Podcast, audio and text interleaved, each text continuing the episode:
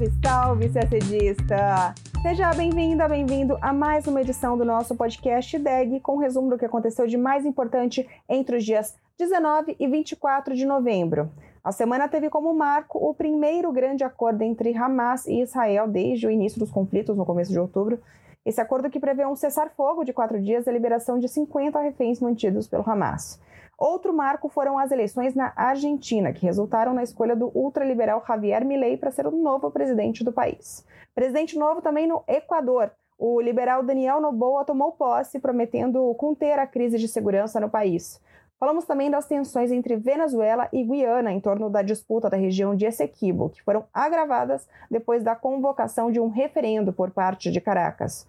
E ainda falando de América do Sul, a gente também te conta os principais destaques da primeira reunião sul-americana de diálogo entre ministros da Defesa e das Relações Exteriores, que aconteceu em Brasília. Lembrando que o relançamento da integração sul-americana é uma das prioridades do governo Lula. Tudo isso em detalhes você acompanha agora no nosso podcast. Passou a valer nesta sexta, dia 24 de novembro, o primeiro acordo de cessar-fogo entre Israel e Hamas desde o início do conflito, em 7 de outubro. Além da trégua de quatro dias, o acordo estabelece a libertação de 50 dos 240 reféns mantidos pelo Hamas. O cessar-fogo se iniciou às 7 da manhã, no horário local desta sexta, e às quatro e meia da tarde, também no horário local, o Hamas liberou o primeiro grupo de reféns. Um grupo de 13 pessoas chegou à passagem de Rafah, no Egito, de onde seguiriam para Israel. A expectativa é que até segunda-feira, dia 27, mais três grupos desse tipo, formados por no mínimo 10 reféns, sejam libertados diariamente de modo a totalizar 50 reféns soltos nos quatro dias de cessar-fogo. O número é um quinto do total de cerca de 240 pessoas sequestradas pelo Hamas naquela incursão de 7 de outubro ao território israelense, que deixou 1.200 mortos e serviu de estopim para os enfrentamentos na faixa de Gaza. Em troca, Israel se comprometeu a soltar 150 mulheres e menores de idade palestinos detidos em seus presídios. A trégua de quatro dias serve para permitir que os sequestrados e os presos possam voltar para os seus territórios sem serem atingidos.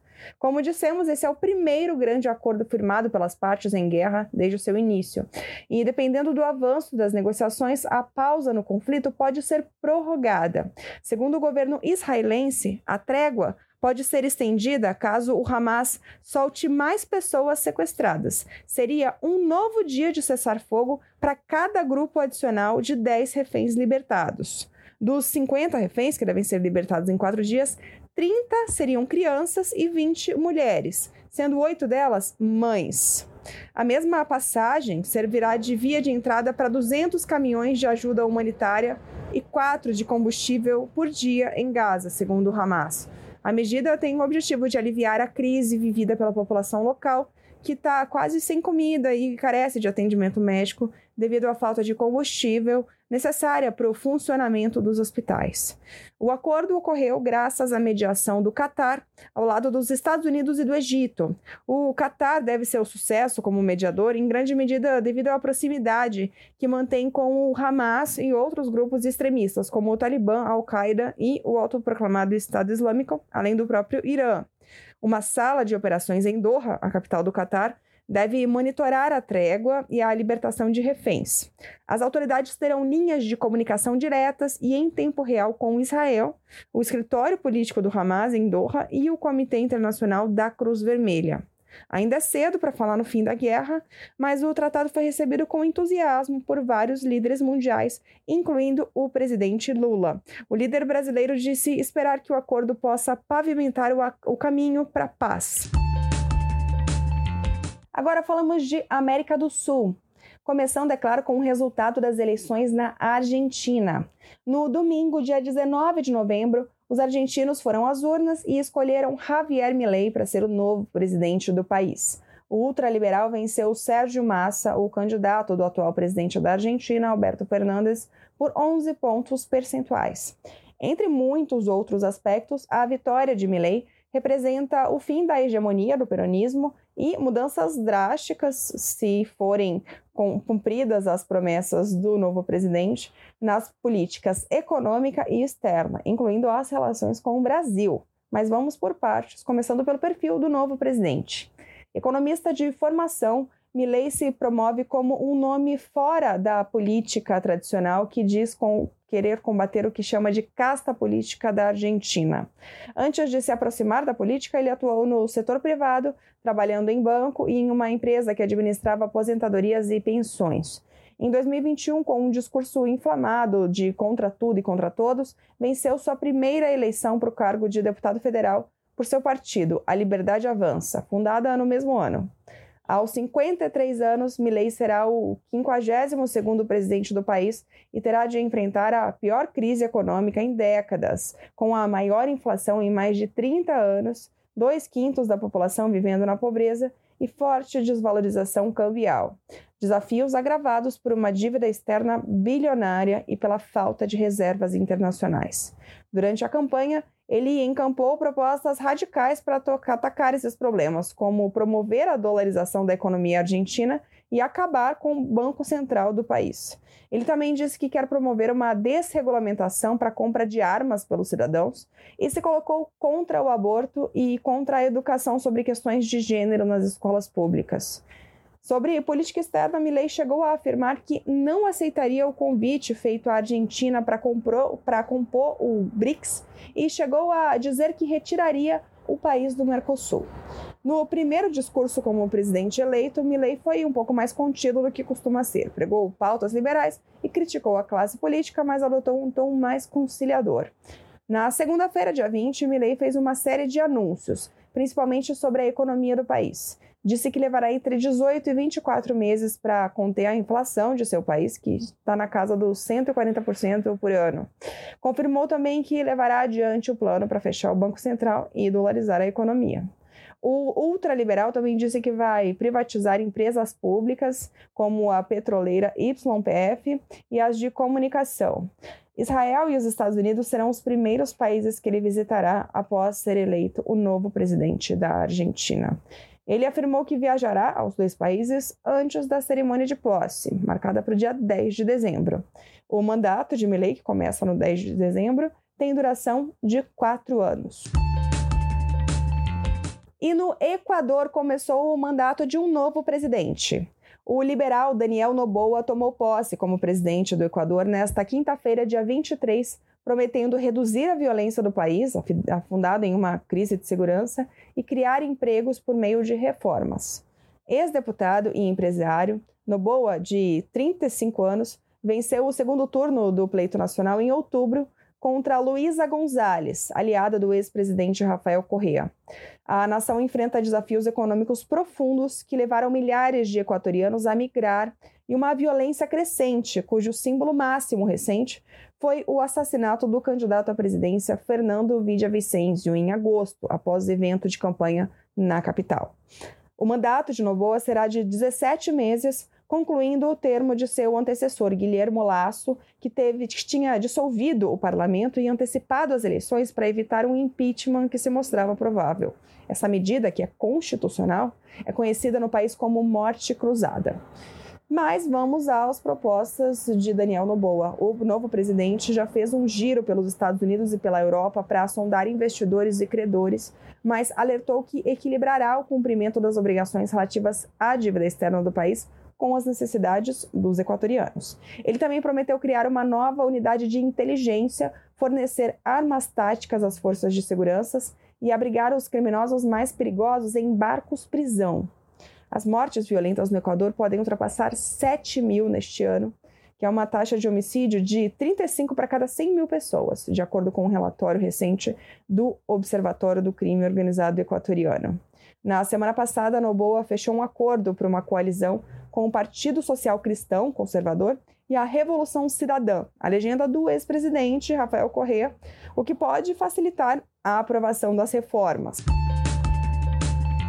Ainda falando de América do Sul, a histórica disputa territorial entre a Venezuela e a Guiana sobre a região de Essequibo tomou um novo rumo nas últimas semanas. Embora o conflito esteja sem solução há mais de um século, dois fatos recentes apontam para o agravamento das tensões. O presidente venezuelano Nicolás Maduro anunciou a realização de um referendo não vinculante para decidir sobre a anexação dessa área, que representa 74% do território da Guiana. A consulta foi agendada para o dia 3 de dezembro. Em seguida, a Guiana solicitou uma audiência na Corte Internacional de Justiça, a CIJ, que vem examinando o caso desde 2020 e pediu que o tribunal determinasse à Venezuela que cancele o referendo. A decisão ainda não foi tomada. Os dois países disputam essa região desde 1966. Em 2015, a disputa ficou mais acirrada porque a companhia norte-americana ExxonMobil descobriu campos de petróleo na região. A Guiana afirma que é a proprietária do território porque existe um laudo de 1899 feito em Paris no qual foram estabelecidas as fronteiras atuais. Já a Venezuela afirma que o território é dela porque assim consta em um acordo firmado em 1966 com o Reino Unido, antes da independência da Guiana, no qual o, lar, o laudo arbitral foi anulado e se estabeleceram bases para uma solução negociada. O chamado Acordo de Genebra, de 1966, que é esse que a, que a Venezuela defende atualmente, ele buscava uma solução política viável e eficaz para o conflito, ao mesmo tempo em que admitia a existência da disputa sobre a sentença arbitral de 1899. Mas as negociações se arrastaram sem resultados e após esgotados todos os procedimentos, a ONU encaminhou o caso à CIJ também por insistência da própria Guiana. Em 2020, o tribunal concordou em examinar o caso, mas a Venezuela não reconhece sua legitimidade. Com o referendo do, que pode acontecer no dia 3 de dezembro, a Venezuela buscaria consenso interno sobre a rejeição histórica da sentença arbitral de 1899, ratificaria o apoio ao Acordo de Genebra e recusaria novamente a legitimidade da CIJ para decidir sobre o caso. E na quarta-feira, dia 22 de novembro, o Palácio do Itamaraty foi palco da primeira reunião sul-americana de diálogo entre ministros da Defesa e das Relações Exteriores, ao amparo do Consenso de Brasília, que foi adotado na reunião de presidentes da América do Sul, celebrada no dia 30 de maio. O evento integra o calendário de atividades realizadas no contexto de relançamento da integração sul-americana, conforme estabelecido no mapa do caminho para a integração da América do Sul, aprovado no último dia 5 de outubro. Segundo o Itamaraty, o encontro teve por objetivo propiciar reflexões a respeito da atual conjuntura de paz e segurança internacional e regional e também dos elementos que deverão nortear a retomada do diálogo e da cooperação sul-americana em matéria de defesa. Na reunião também foram exploradas possíveis linhas de ação para o estabelecimento de diálogo regular entre os 12 países sul-americanos em áreas consideradas prioritárias pelos ministros da Defesa e das Relações Exteriores. Na agenda do, do, evento foram realizados debates sobre temas de ajuda humanitária, segurança de fronteiras, defesa cibernética e indústria de defesa. Foi adotado, ao final do encontro, uma declaração com diretrizes para a retomada do diálogo e da cooperação sul-americana em matéria de defesa, além de uma declaração especial sobre a questão das Ilhas Malvinas. Para dar seguimento às iniciativas, também foi decidido estabelecer a rede de contato, que permitirá manter espaço de coordenação permanente sobre os temas tratados na ocasião. Durante a reunião foi discutida a disputa fronteiriça entre a Venezuela e a Guiana pelo território do Essequibo, sobre a qual falamos há pouco. O ministro das Relações Exteriores, Mauro Vieira, defendeu que a disputa seja solucionada através do diálogo. Segundo Vieira, tanto a delegação da Guiana como a da Venezuela expuseram suas visões e posições sobre o conflito. Ele disse que foi um momento importante para que os dois países expusessem suas posições, que fossem ouvidos por todos e tenham tido a ocasião de ouvir a manifestação do Brasil. E a gente termina o nosso podcast por aqui. Uma ótima semana, bons estudos e até sexta-feira que vem.